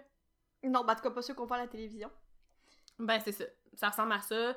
Sont vraiment, vraiment, vraiment belles, puis elles ont une super de belle énergie. Fait que tout ça fait en sorte que tout le monde est pâmé d'admiration devant ces personnes-là. Puis la plus vieille, Nina, elle a utilisé ça pour faire du mannequinat puis payer les factures de ses frères et sœurs pour qu'ils puissent finir l'école et tout. Puis euh, là, dans le fond, on se retrouve. euh, Malibu Rising, ça se passe sur 24 heures. Donc, on commence au jour 0 à 7 heures du matin. Puis, on finit le lendemain matin à 7 heures. Des fois, on fait des retours dans le passé. Donc, Taylor Jenkins Reid, elle va sûrement. Elle écrit sur deux lignes. Il y a tout le temps le passé et le présent. Puis, je trouve ça vraiment intéressant. C'est rare que j'aime ça, mais dans ce cas-ci, je trouve que c'est bien euh, exécuté. Puis, ultimement, ce qui fait en sorte que j'aime beaucoup ces trois livres-là de Taylor, c'est parce qu'on va croiser des personnages des autres livres. Donc, dans Evelyn Hugo, un des maris, c'est Mick Riva, qui est le père des enfants de Malibu Rising. Dans Malibu Rising, on parle d'un party, ça c'est un party en fait, dans Malibu Rising, il y a un gros party ce soir-là chez les Riva annuel, que si t'es quelqu'un, tu t'es invité puis tu y vas parce que c'est la débandade, c'est comme, Mhm. ça vire là sur le top. Puis on, on, s- on se raconte ces parties-là pour les années à venir. Puis on va croiser Celia St. James, puis on va entendre parler de Evelyn Hugo dans un ouais. des parties de Malibu Rising. Mhm. Dans Daisy Jones and the Six, Mick River encore fait un petit comeback parce qu'il se présente à un des parties de Daisy Jones. Euh, donc, euh, c'est- pas des livres, euh, c'est pas une série, ce sont trois romans indépendants, mais Mais elle on croise des mentions personnages. Puis, autres personnages. ah, moi, ça, je trouve ça vraiment, vraiment, vraiment très satisfaisant. Donc, c'est ça, on touche vraiment le plus laid, puis le plus beau, puis la dualité humaine. Tu sais, comment que des fois, les gens, je pense à quelqu'un en particulier, une des personnes dans ma vie, c'est une des personnes les plus calmes que j'ai le bonheur de connaître, mais elle fume. Ouais. Puis habituellement, ça, c'est un, c'est un signe de nervosité ou c'est comme ça qu'elle se calme. Fait que, je- tu sais, on a toutes nos petites dualités comme ça. Quelqu'un qui est super sportif, mais qui a besoin de trois jours dans sa, dans sa semaine pour rien faire. Mhm. Tu sais, il y, y a tout. euh, Fait que ça, ça c'est- ces livres-là, j'ai trouvé vraiment intéressants. C'est un peu style euh, biographique aussi, mais c'est de la fiction, puis j'ai de la difficulté à croire qu'aucun de ces personnages-là existait, en fait. C'est bien raconté, puis les couvertures sont belles aussi, donc ça, ça fait pas de mal pour des collectionneurs comme toi et moi. là. Mais je, pense qu'il va être traduit en français ou il a déjà été traduit par Casterman, je suis pas certaine, mais je, ça sur toute réserve, le nom de la maison d'édition, mais il me semble. Euh, après, moi, c'est vraiment pas mon genre de livre, mais je sais qu'il est hyper populaire sur BookTok, puis j'ai plusieurs de mes amis qui l'ont lu, qui ont adoré Evelyn Hugo en particulier. Euh, c'est vraiment une autrice qui est populaire, je la vois passer tout le temps, euh, que ce soit sur BookTok, sur Bookstagram. C'est vraiment un livre populaire, fait que ça me surprend pas du tout que ce soit dans tes recommandations. Je sais combien t'avais adoré le livre. Mais en fait, c'est pas mon genre du tout, moi non plus. Je me suis, je suis, je suis pas le genre de personne qui aime regarder des drames, des films ou des, des séries de télé ou qui en lit. C'est rare que j'en finis quand j'en commence. Des drames familiaux, encore moins. J'en ai rien à foutre, sincèrement. Je suis désolée, là, mais comme Taylor, elle les amène de façon qui est vraiment happante. Bon, peut-être que là, rendu là, je devrais peut-être arrêter de cracher sur un genre puis m'y aventurer davantage. Mais je trouve qu'elle a, elle a, elle a l'affaire, pour dire Mhm. ça comme il faut, là. Elle, elle elle l'a saisi, elle a compris, là. Puis à date, j'ai pas été déçue par aucune de ces histoires. Ma préférée, je pense que ça va être Evelyn Hugo parce que c'est son premier roman, puis c'est lui qui m'a frappé le plus. Mais Daisy Jones Malibu Rising sont, aussi excellents. Puis des fois, tu, tu sais, quand t'es pogné pour relire un passage parce que c'est tellement poignant, là, puis tu le vois, là, que les personnages sont là, puis ils se débattent, là, ils sont en train de se noyer, mais ils donnent tout ce qu'ils ont comme... La mère, c'est pas une mauvaise mère, mais s'est fait briser le cœur deux fois par le même gars. À un moment donné, ça se peut que la bouteille, elle devienne facile, là, tu sais. Ouais. Fait que c'est juste, c'est juste ça, tu sais, c'est... C'est ça. C'est c'est vraiment triste, ce sont des belles histoires. Mais de voir mes personnages passer à autre chose aussi, des fois, je suis comme « Go girl! Tu l'as Mhm. vraiment mérité! » Fait que c'est ça. Voilà, hey, je t'en parle, je suis un peu émue, mais c'est vraiment des bons romans. Donc, euh, je ton quatrième. Avec, euh, ouais, avec le quatrième. Euh, moi, c'est The Roommate par Rosie Danan. Et ce livre, j'en ai tellement parlé. Je pense, tu l'as lu, hein, je crois? Ah oui, Alexa, play Careless Whisper. Ouais, c'est ça. Euh, je sais que j'en ai parlé énormément sur Bookstagram et il y a au moins une dizaine de personnes qui l'ont lu à cause de moi parce que je faisais de la propagande. Puis ils ont tous, ça a tous été des coups de cœur, genre, ou proches. Là. Ils ont tous vraiment, vraiment au moins 4 étoiles et plus. Euh, fait que je suis vraiment satisfaite de ce choix et j'avais pas le choix de le mettre. Euh, honnêtement, là, c'est la romance. C'est un feel good, je dirais, mais hyper féministe. Je pense que c'est un de mes livres que je m'attendais à rien parce qu'en plus il est écrit à la troisième personne. Fait que je sais que ça rebute souvent les gens en romance quand c'est écrit à la troisième personne. Il est seulement disponible en anglais. Mais en gros, l'histoire, juste le pitch, ça va vous donner envie de le lire. Là. Moi, j'étais pliée en deux quand j'ai lu le pitch. En gros, la fille, euh, elle fait partie d'une famille riche qui ont eu plusieurs scandales. Puis c'est comme, elle, c'est la fille parfaite qui va à tout prix éviter les scandales. Elle veut pas finir comme sa tante euh, qui a dû aller s'isoler et tout, qui a perdu l'héritage. Donc, euh, elle décide de pas faire de choix imprudents, d'être toujours très stricte, très calme. Mais un jour, son ami d'enfance, dont elle est amoureuse, lui propose de venir rester avec lui. Donc, elle Mhm. déménage à l'autre bout du pays, c'est aux États-Unis, je sais plus exactement dans quel état. Et quand elle arrive là, il lui annonce qu'il va partir en tournée avec son band et euh, qu'il a loué la chambre à côté, dans le fond, là, qu'elle, elle a l'appartement, mais il a loué l'autre chambre, sa chambre à lui, à un doute sur euh, Craigslist. Ah Fait que oui, déjà, en ça, ça partant, peut ça, juste sonne, killer, mais je vous promets que non. Et euh, celui qui le prend, il me semble que son nom c'est Josh, si je me trompe pas. Ouais. Parce que je veux dire, il faut dire une chose par contre sur les auteurs de romans, c'est qu'on dirait que la banque de noms est limitée à Alex et Josh, tu sais, comme... Ah ouais, moi j'avais a- jamais vu ce nom-là en romance. Ah non, moi j'ai... c'est, ah, ben je pense que c'est dans The Hating Game aussi que le personnage s'appelle Josh. Je sais pas, j'ai euh, tellement détesté le livre que je l'ai supprimé de ma mémoire, honnêtement. c'est un autre livre sur lequel on n'est pas d'accord. Sam l'a adoré. Moi, j'ai vomi dans ma bouche à chaque trois pages, je pense. j'ai lu en lecture commune avec une de mes amies, puis ça, les deux, ça l'a pas passé. Non, moi je l'ai bien aimé, mais ouais non, euh, en tout cas, Craigslist. Hmm, Ouais. ok. Et, euh, ben, est, il est, il est vraiment beau, très très beau, très très très en forme, et il est charmeur et tout. Et à un moment donné, elle va voir sa tante, cette fameuse tante qui s'est isolée, qui habite dans la même ville qu'elle. Euh, elle détient, je pense, si je me trompe pas, un cabinet d'avocats super haut placé. Et elle discute avec elle, et quand que la fille, l'héroïne, lui annonce avec qui elle vit, elle lui dit, mais tu vis avec Josh Darling? Genre, est-ce que tu sais c'est qui? Et là, elle, elle dit non. Et le soir, elle gogole son nom. Mais ma foi, que fait-il? C'est un acteur de porno, mais pas, pas n'importe quel acteur de porno, genre un acteur de porno le plus populaire et le plus en vogue en ce moment. Je vous avouerais que moi j'avais des rires de feu, puis des fois j'avais chaud, je me disais, oh mon dieu, dans- être dans cette situation, elle, je sais. je sais Eh non, pas mais- que j'aurais fait. Les, les giggles que j'ai eu en lisant ce livre-là, des fois Ah j'avais oui. le goût de catapulter mon livre au bout des brosses parce que je lisais sur mon iPad que je le faisais pas, mais j'étais morte de rire. Non, mais tu sais, quand tu dis on, je riais comme une étudiante, j'étais comme non. aussi. La fille, elle habite avec une porn star, là.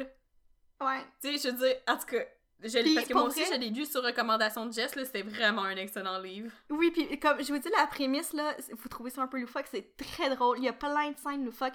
Mais ce que j'apprécie, c'est que plus l'histoire avance, plus dans le fond, les, dans le fond, les deux, les deux personnages principaux sont d'accord sur le fait que les femmes ont pas du bon sexe dans leur vie. Puis j'aime vraiment le fait qu'ils parlent du cliché que. Tu sais, souvent on lit dans les romans, ça on va en parler dans un autre épisode de toute façon, mais les femmes jouissent 14 fois de suite. Euh, à chaque fois que le mec jouit à l'intérieur de la fille, la fille jouit aussi automatiquement. Euh, c'est étonnamment là, dans les romances LGBTQ+, que c'est le plus réaliste. On dirait que dans les romances hétéronormatives, c'est vraiment mal fait. Ouais.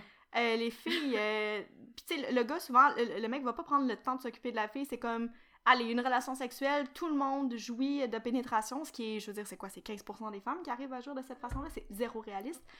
Aucun Puis- aftercare non plus, tu sais, c'est comme, Ouais, ok, voilà. bye, merci. Voilà. Puis, euh, je trouve que c'est pas réaliste, mais dans ce livre-là, il parle justement de, de ce manque de réalisme-là. Puis, il exprime qu'est-ce que l'héroïne a dit qu'elle a jamais eu d'orgasme. Mais évidemment, je veux dire, Josh est un T'habites avec une porn star. voilà, il a de l'expérience sur bien des choses. Puis lui, il en Il fait a de sa, l'orgueil. sa- Voilà, il en fait sa mission personnelle. Mais ce, ce que j'ai apprécié, c'est qu'il dit comme je veux que tu vives ça, mais c'est pas ta faute si t'arrives pas à jouer, c'est ma faute à moi. C'est parce que moi je fais pas les bonnes choses. Puis je trouve ça, je trouvais ça chouette comment ça amené.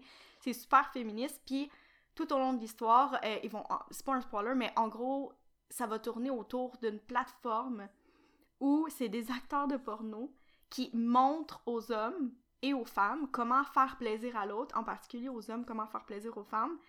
Puis c'est, comme tourner vers un porno, mais éducatif. Bref, je trouvais l'idée tellement intelligente, puis je me suis dit, mais pourquoi Oui. ça existe pas une ressource comme ça?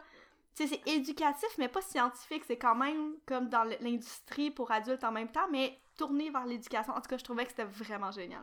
Mais ce livre-là, quand on regarde les éléments principaux, je me permets de renchérir sur ce que tu viens de dire. On s'entend pour dire qu'à la base, c'est une romance où la fille elle tombe en colocation avec une porn star. N'importe qui pense que ça va être du smut du début à la fin. Sauf Pas que, du tout. au contraire, au contraire, il y a vraiment une, une facette éducative, une facette enrichissement, puis aussi, ben, ça, ça, ça, ça hum, déstigmatise quand même beaucoup le milieu des travailleurs du sexe. Oui. On parle beaucoup des, des abus qu'il y a dans ces milieux-là, comment que justement lui, des fois, il est invité à des événements un peu comme entertainer, puis que parce que c'est une, une vedette de la pornographie, les gens pensent qu'ils ont accès à son toucher. corps 24-7, puis que ça l'écœure vraiment beaucoup quand on le touche sans nécessairement demander la permission, surtout que, tu sais, ben, des fois, il est hyper sensible après une journée de travail, tu sais, je veux dire, c'est pas parce que ta journée de travail, c'est de baiser tout ce qui bouge que t'es pas fatigué quand t'arrives chez toi, là, tu sais. Oui, puis c'est ça. que- puis- ouais, t'as vraiment raison. il y a beaucoup de propos en ce sens-là. Puis elle-même, ce qui est intéressant, c'est de voir le personnage principal arriver dans cette situation-là puis se dire T'es une porn star, donc j'ai fait toutes ces, ces assumptions à ton sujet en ce sens-là. Puis que lui, il se fâche pas parce qu'il comprend, dans le fond, de quoi ça peut avoir de l'air, mais qu'il prend le temps de l'éduquer. Pas, pas de la faire sentir comme une moins que rien, mais vraiment de l'éduquer sur sa réalité à lui. Puis que, oui, des fois, il y a des gens qui font le choix d'être des porn stars, mais des fois, il y a des gens qui tombent dans le métier de porn star à cause de d'addiction, de dette de jeu, puis que c'est une façon facile de faire de l'argent, puis de rembourser des prêts étudiants ou quelque que ce soit. Puis aussi, ce que j'aime, qui est beaucoup mentionné, parce que moi, j'ai long... ben, je suis, ça fait longtemps que je suis une avocate pour qu'on déstigmatise le milieu du travailleur du- des travailleurs du sexe. Je dis tout le temps d'ailleurs qu'on aurait dû décriminaliser la prostitution avant de légaliser la consommation de weed, là. Mhm. mais euh, il exprime vraiment tous les enjeux d'un métier comme ça, puis à quel point des fois ça peut vraiment porter atteinte à ta sécurité puis à ton intégrité personnelle. Donc, en plus d'avoir une bonne romance puis des bonnes scènes de tension entre eux deux, je pense entre autres à la fois où ils ont eu un accident d'auto puis elle a du whiplash, elle est pas capable de prendre sa douche toute seule puis oh non, pauvre de lui, devoir prendre sa douche avec elle, ça doit être pénible. Ouais. Ça, c'est juste un exemple, mais il est vraiment respectueux envers elle. Tu sais, tu t'attendras à ce que quelqu'un qui vit du sexe a tendance à se croire capable de séduire tout ce qui bouge, mais il respecte vraiment beaucoup son espace, puis le consentement est ultra présent. Et moi, je pense que c'est littéralement la chose la plus chaude que j'ai lue cette année. là. Ouais, puis mais attendez, les, les scènes de Smut, c'est pas le principal, Oh! mais les scènes de Smut. Oh, mamma mia, c'est les plus... Ah, voilà, c'est les plus... Quand tu l'exprimes que j'ai bien, vu, oh que lu. mia! C'est vraiment, là, c'est c'est bien écrit, c'est pas trash, mais c'est... ça, ça crée quand même un fantasme autour de l'acteur porno, on va se Ben dire, là, là. Après avoir lu ça, j'étais comme... Hmm, ça Mm, crée une certaine fantasy autour. Mais c'est ça reste, comme Sabrina l'a si bien dit, ça reste hyper éducatif. Puis on voit aussi la réalité des femmes dans l'industrie du porno, comment sont différentes Oui. un petit peu de celles des hommes, comment t'es pris un peu pour un morceau de viande. Euh, c'est super intéressant. Aussi, comment les autres te voient, parce que l'héroïne, euh, ben, il y a des moments où elle est pas fière de dire que son copain, c'est... Tu sais, elle veut pas que les gens sachent qu'elle sort avec lui, parce que ça reste que tout le monde sait que c'est un acteur du porno, il s'en cache pas.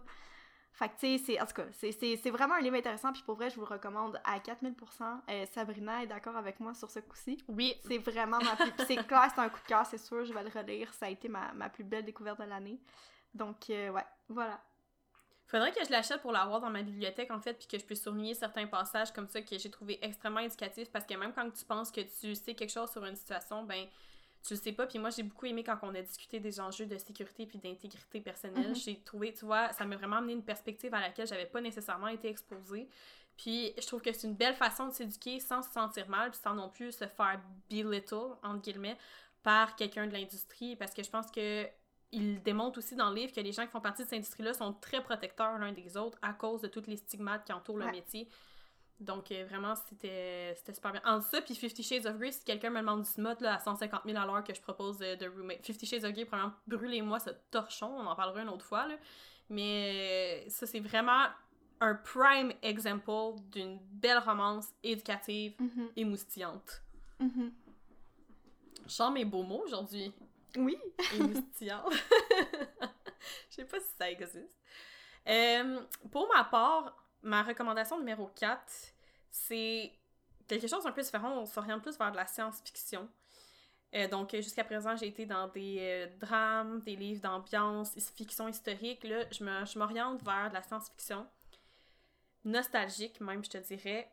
Ready Player One, que je te décrirais en un mot, anglais, malheureusement. Playful. Pour tous les gens qui ont vécu les années 80, puis qui ont trippé jeux vidéo, ou pour tous les gens qui, comme moi, ont eu des parents qui étaient ados dans les années 80 et ont l'impression de les avoir vécu par extension à se de raconter des anecdotes de l'adolescence à ses parents, c'est vraiment du bonbon. C'est une quest qui est super fun à lire. Wade, c'est un personnage intelligent et relatable. Y a-t-il un mot pour ça en français? Euh... hmm, Bonne question, relatable, qui... euh, On arrive à... Ouais, moi j'aurais tendance à dire relate to, On arrive- c'est la définition Ouais, on, de- on arrive à s'identifier quand même. S'identifier, ouais, c'est ça. Ouais, mais c'est comme, faut, ça prend huit mots pour en utiliser un, là. Bref, Mhm. on comprend quand même ce que je veux dire. Il est quand même assez relatable. Puis, je sais qu'il y a certaines personnes qui n'ont pas lu le livre parce qu'ils ont vu le film, mais moi, je trouve ça important de préciser que le film et le livre, ce sont deux histoires qui sont complètement différentes. Fait que si vous êtes capable d'accepter ça, vous pouvez deux aventures au lieu d'en vivre une. C'est ça, j'allais dire, parce que moi j'ai juste vu le film. Le film est excellent. Je sais qu'il y a beaucoup de gens qui ont lu le livre, qui ont été déçus du film, puis je peux comprendre, mais pour ma part, j'ai regardé le film, j'ai adoré le film, puis après ça, j'ai lu le livre, puis j'ai adoré le livre. Mais il faut vraiment faire la scission entre les deux parce que ce que les gens comprennent pas, c'est que souvent un film, ça va être l'interprétation du réalisateur de l'histoire. Donc, Mhm. en gros, là, en fait, on se trouve dans un univers futuriste où tout le monde vit dans le virtuel. Puis, euh, depuis que le créateur de ce monde virtuel-là est décédé, euh, il y a une quest dans l'univers entier pour que la personne qui retrouve ultimement le dernier Golden Egg soit propriétaire de cet univers-là. Mais on s'entend pour dire que la valeur de cet univers-là est astronomique. là. Les gens vivent exclusivement de ça, vont à l'école là-dedans. Donc, la barrière de distance du physique est vraiment plus, la même. Puis Wade, en fait, lui, se retrouve à essayer de trouver... euh, ben, à réussir la quest pour comme devenir propriétaire. Ce qui. Puis, réussit. Donc, ça fait plusieurs années que le propriétaire est décédé, puis il réussit la première quest. Fait qu'il est comme catapulté à la deuxième, mais là, à cause de tout ça, ben, il y a le gros conglomérat qui veut prendre le dessus sur euh, l'univers, qui se met à le chasser dans la vraie vie, qui a essayé de le tuer pour prendre sa place. Donc, il y a comme la quest dans l'univers virtuel, et la quest dans la vraie vie. Puis il y a des années à travers tout ça qui se fait, qui l'aident et tout. Mais moi, ce que j'aime surtout de cette histoire-là, malgré le fait que la quest est vraiment intéressante, ce sont les références. Des Easter eggs, il y en a à la pelletée. Puis, comme je t'ai dit, moi, mes parents, ils étaient ados dans les années 80. Fait que toutes les bands, là, comme The Police, B-52s, Red Hot Chili Pepper, U2, euh, écoute, là, il y en a, il y en a, il y en a. Puis la soundtrack du film aussi, ce sont souvent de ces de cette musique-là. Puis là, j'écoute ça, puis j'étais nostalgique d'une époque que j'ai même pas vécue juste à cause que tout ce que j'ai entendu sur les années 80, vois-tu? Fait que je trouvais ça vraiment fantastique. C'est tous les films, là, aussi, auxquels on fait référence, les Easter eggs, c'est vraiment du bonbon, puis j'ai trouvé ça... C'est juste satisfaisant. Je pense que si c'est le genre de choses qui t'intéressent, ou même si c'est peut-être moins votre vibe, mais la quest est vraiment fun à lire aussi. Il y a des références justement à The Shining, qui est... parce que Stephen King était quand même très populaire dans ces années-là, tu sais, c'est comme mhm. son prime time quasiment, là, donc ses meilleurs livres ont été écrits à cette époque. Bref, vraiment, là, moi, je le, je le recommande. C'est une bonne lecture de plage, comme, ou quand même assez légère. Tu peux amener ça n'importe où, puis tu vas avoir du fun. Une aventure fun avec plein de références et tout. Vraiment, exact. Fait que là, on serait rendu à ta dernière. Dernière, ouais. J'ai une dernière recommandation. Euh, c'est un livre que j'ai envie de dire lisez pas ça tant que la pandémie n'est pas gérée parce que ça peut créer des angoisses. Mais c'est Dry par Neil et Jared Schusterman. Elles sont père et fils. Et le livre est dispo en anglais et en français. C'est un one-shot et c'est écrit à la première personne aussi. Euh, dans le fond, c'est une histoire un peu comme on est au début, entre guillemets, de l'apocalypse. Ben, j'ai pas envie de dire apocalypse parce que c'est pas religieux le livre, mais vous comprenez ce que je veux dire. Mm-hmm. Et euh, dans cette histoire, on suit euh, deux adolescents, donc un frère et une sœur. Et euh, ça fait des années que l'eau potable commence à manquer aux États-Unis.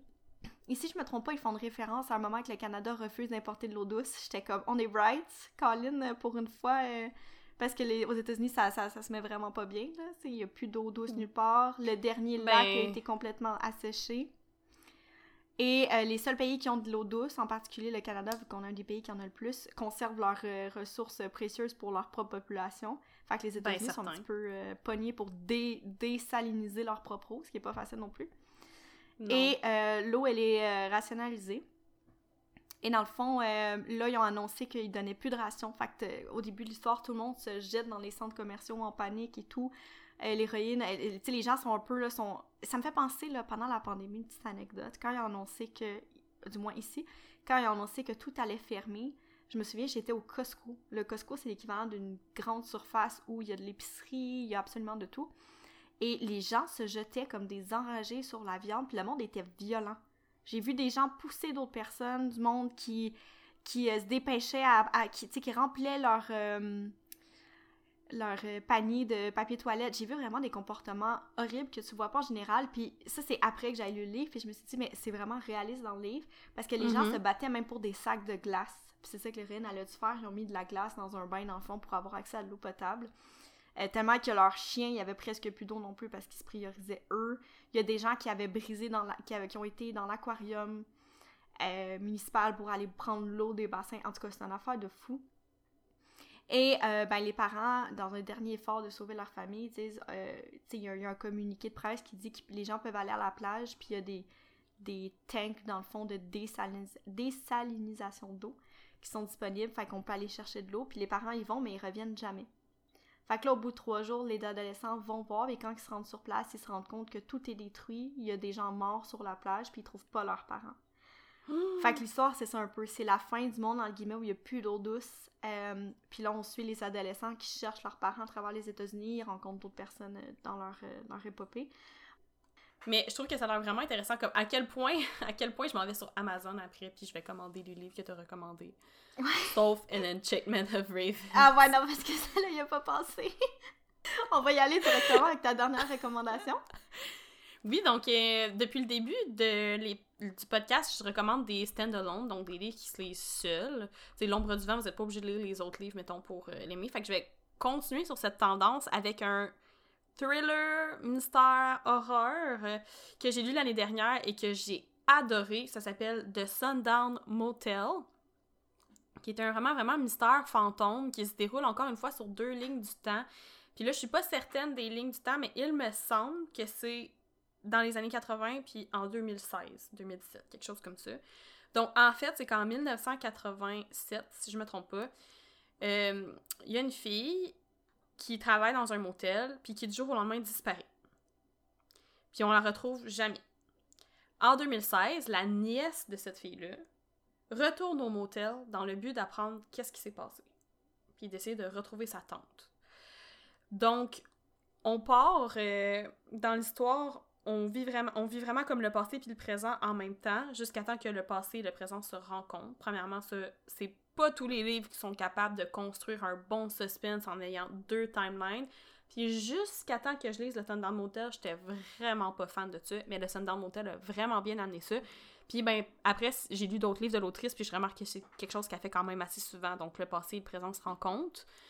On est dans un petit hôtel miteux du Maine, donc ça aussi, ça peut être une ambiance quand même assez euh, lourde, très, très automne, très octobre. D'ailleurs, moi, je l'ai lu en automne passé, puis je trouvais que ça fitait vraiment numéro un.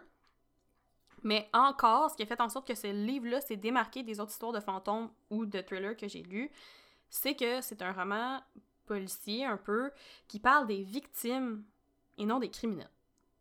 Oh. Je sais pas si tu lis beaucoup de thrillers. Moi, j'en lis quand même considérablement du policier. C'est un piège dans lequel beaucoup d'auteurs tombent. C'est qu'on oublie les victimes et cela, à mes yeux, les déshumanise. Euh, puis on finit par euh, beaucoup les meurtriers. Puis c'est quelque chose que je trouve vraiment dégueulasse, surtout que ben, on même va quand on écoute du true crime, il y a souvent ça. Ben oui, en effet. Et là, il y a une tendance ces derniers temps où quand des gens commettent des actes horribles, ben on, on ne les nomme plus dans les médias parce qu'on veut plus donner de pouvoir à ces gens-là. Puis moi, sincèrement, je suis all-in pour cette tendance-là.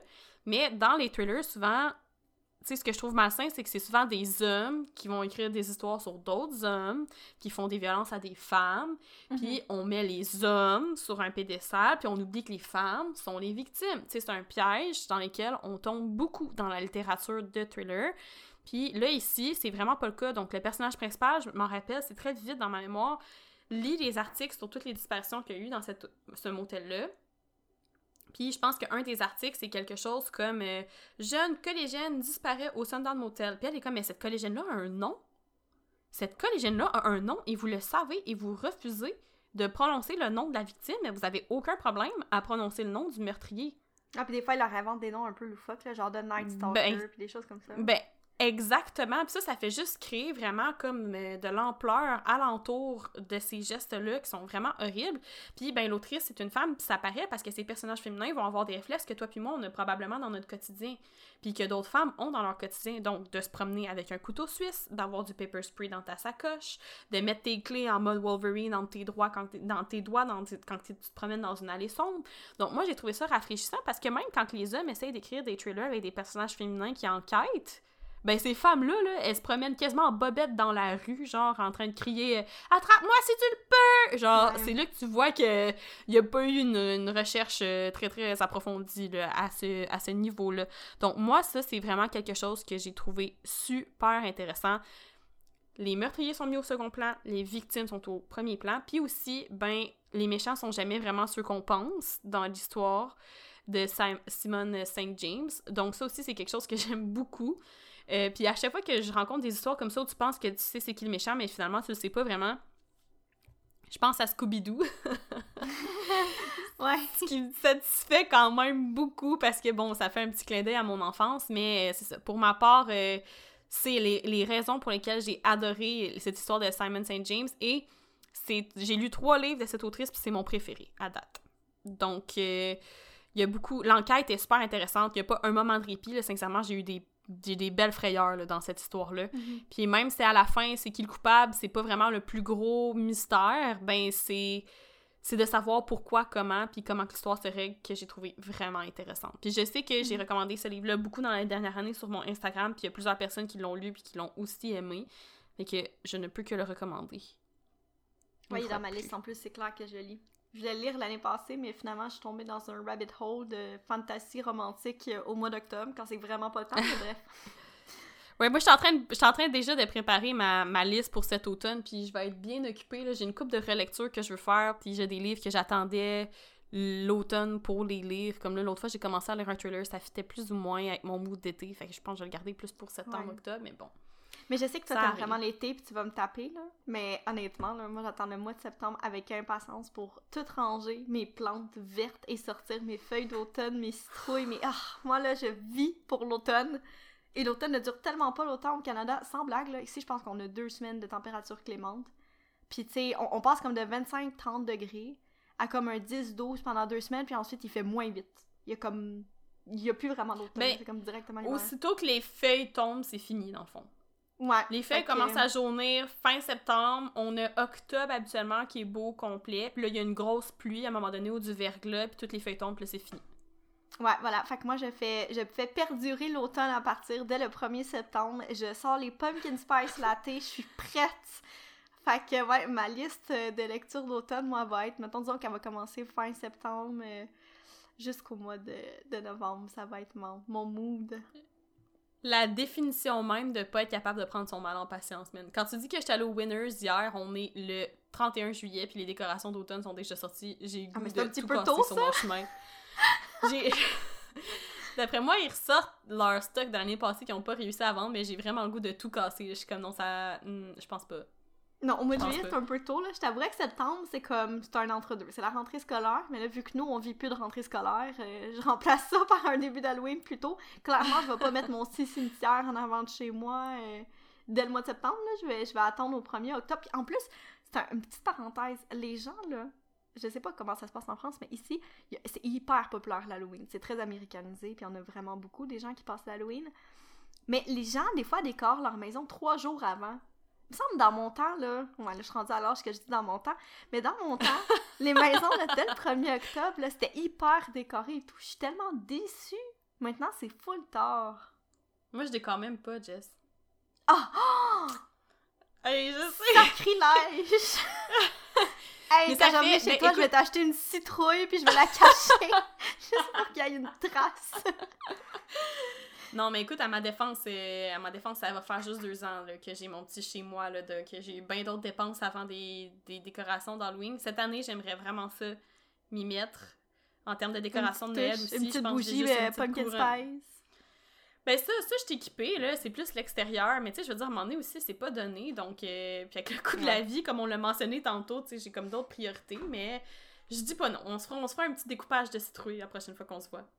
Oh yes. Est-ce qu'on y va avec les recommandations de FIC? Oui, ça serait comme dans le fond la sixième recommandation qu'on fait chacune aujourd'hui, est-ce que tu veux continuer? Euh, oui, je vais y aller. Euh, moi, je vais vous proposer Isolation. C'est une euh, Dramion, puis c'est écrit par Bex Chan. C'est une des plus populaires dans l'univers de, de Dramioni. C'est pas ma préférée nécessairement. Euh, là, je suis rendue aux trois quarts, fait que je l'ai pas encore terminée. Mais il y a quand même beaucoup d'aspects que j'aime à l'intérieur de l'histoire. Puis en gros, un résumé très très très rapide. Dans le fond, on suit euh, après, après la guerre. Non, pas vrai je m'excuse, rewind. Pendant que Harry et Ron cherchent les Horcruxes, Hermione doit rester au château pour aider, dans le fond, à protéger les étudiants. Puis, tu sais, il y a encore quelques étudiants qui continuent leur classe et tout.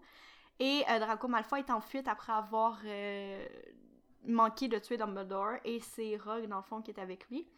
Et il retourne voir McGonagall et lui dit Écoute, dans le fond, Rogue n'a pas été tué encore, puis il lui dit J'ai vraiment besoin de ton aide, il faut que tu protèges Draco. Euh, s'il- il y a nulle part où aller. Voldemort le veut mort, votre team le veut mort, on sait plus quoi faire avec lui. Et euh, ben, dans le fond, euh, McGonagall accepte et elle, elle- il est obligé d'être caché dans le dortoir de préfet d'Hermione. Fait qu'elle a comme son propre appartement avec deux chambres, une salle de bain et tout. Et il, est- il est enfermé là. Il y a un sort qui l'empêche de sortir. Fait qu'ils sont 24 heures sur 24 ensemble. Puis ce que j'aime dans cette histoire-là, c'est que Draco est typique Draco Malfoy.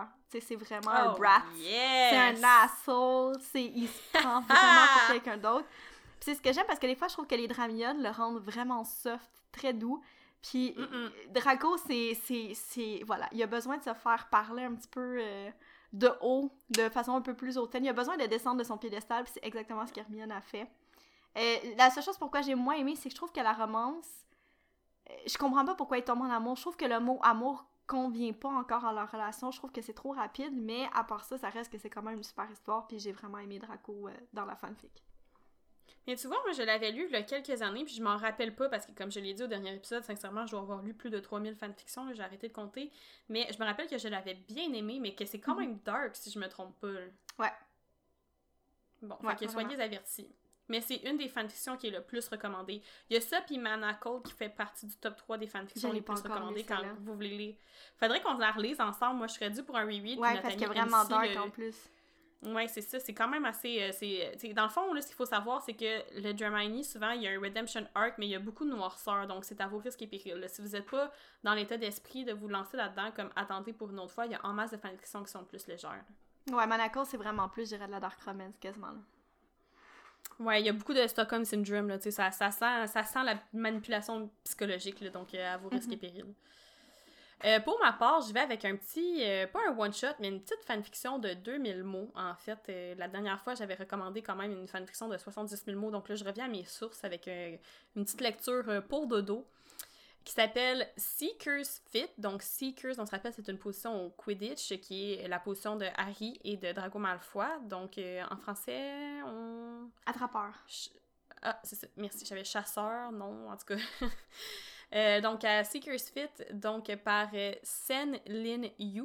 Puis, les fanfictions de Sen Lin Yu sont souvent accompagnées de merveilleux dessins de Elysienne, que tu suis peut-être sur Ouais. Instagram aussi, qui euh, dessine à peu près toutes les ships que Jess et moi on aime, donc Judy Carden, Zuko et Katara et Drago et Hermione Ah, c'est des scènes du coup et Katara sont ah, incroyables. Sont magnifiques, magnifiques. Donc, si vous cherchez du fan art, dirigez-vous sur euh, cette page. Et en fait, c'est euh, c'est vraiment un petit, un petit, euh, c'est pas un one shot, c'est deux chapitres, mais c'est 2600 mots, donc ça se lit vraiment bien. Puis c'est juste un petit banter entre Drago et Hermione. Je pense qu'elle, elle est head girl. Puis là, Malfoy lui demande est-ce que tu viens voir le match de Quidditch aujourd'hui? Parce qu'ils sont retournés à, à Poudlard suite à la guerre. Puis elle a dit non, moi, je te l'ai dit, je dis, je n'aime pas le Quidditch. M'asseoir dans les estrades pendant des heures sous la pluie pour te regarder zoomer sur un balai. C'est vraiment pas mon trip. Puis surtout que c'est un jeu qui est dangereux, puis je suis stressée tout le long. Et malgré tout, elle lui donne un collier qui est censé le protéger. Donc, euh, en ne sachant pas que dans la culture euh, des sangs purs, euh, offrir un collier avec un charme de protection, c'est un peu comme de la cruise. C'est juste 2000 mots. Oh non, ça aurait été tellement Ah. excellent une fic complète sur ça. Je sais, mais Malfoy est un peu confus, puis euh, je sais pas toi, Jess, mais moi, un gars en uniforme. Ouais. fait ouais. que de voir le dessin de Malfoy dans son habit serpentard de Quidditch, puis Hermione qui lui tend un collier, puis Malfoy qui est juste comme, mais qu'est-ce que ça veut dire, puis qui est confus entre ce que je sais sur Hermione Granger, puis ce que ça veut probablement dire, Ouais. versus toutes les mœurs et coutumes par lesquelles j'ai été élevée et ce que ça, ça veut probablement dire. Fait que c'est un... c'est quand même très cute. Aucune, aucune scène à caractère sexuel, aucun contenu violent, juste du banter cute et rafraîchissant. Mhm. Ah, je vais l'ajouter à ma liste. Ça, c'est un, une, une quick. Une quick parce que moi, je suis Ben- plus dans les, les 230 000 mots pour l'instant. Ouais, toi tu peux lire ça en faisant ton café, là. Ouais, c'est ça. Puis d'ailleurs, j'en profite pour dire que Sen Lin Yu a beaucoup de récits de Dramini sur AO3, mais euh, faites attention parce que ça c'est cute puis c'est mignon, mais comme on en a qui sont un petit peu plus beaucoup spicy que je vais sûrement recommander dans d'autres épisodes, mais si vous aimez euh, des petites Dramini vite fait bien fait, euh, allez voir euh, sa page sur AO3 parce qu'il y en a quand même beaucoup. Fait que merci tout le monde pour votre écoute et on se retrouve euh, au prochain épisode. Prochain épisode, on parle de DNF. On vous avait posé en question en story à savoir est-ce que vous êtes pour ou contre et on va en débattre à l'épisode 4 de What the Fic.